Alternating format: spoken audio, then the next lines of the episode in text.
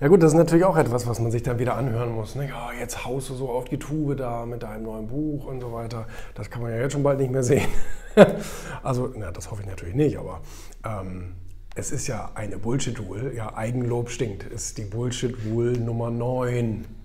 Und da geht es ja darum, dass ich sage, ähm, die Industrie, die hat das schon immer verstanden. Die Industrie, die wirbt für sich, die lobt sich selbst über den grünen Klee, die, der sagt, die Milka, wir sind gesund und mit der extra Portion Milch und so weiter. Nee, das ist Kinder, Kinderschokolade. Ne?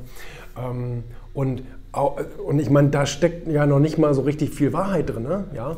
Ähm, aber wenn sich ein Mensch selber lobt, wenn ein Mensch sagt, ich mache gute Leistungen, ich habe da was Gutes äh, hingekriegt und da bin ich auch stolz drauf und da, da, da, ähm, dann wirkt das so seltsam. Dann wirkt das so, ähm, das macht man doch nicht. Also man kann doch nicht, äh, ne, Eigenlob stinkt halt. Das ist halt dieser Begriff, der sich so einge, eingebrannt hat bei den Leuten. Mhm dass man das eben nicht tut. Ich meine, ich habe Verständnis dafür. Es gibt natürlich ähm, noch einen besseren Königsweg. Das ist, wenn andere einen loben, ja, dass man sich selber gar nicht loben muss, weil man so viel gelobt wird von anderen oder positiv über einen gesprochen wird.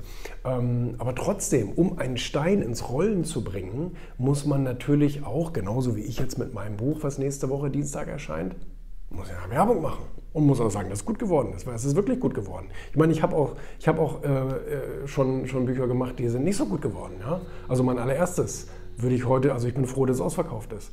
Ähm, ja, das war ein Marketingbuch 2008 oder irgend sowas.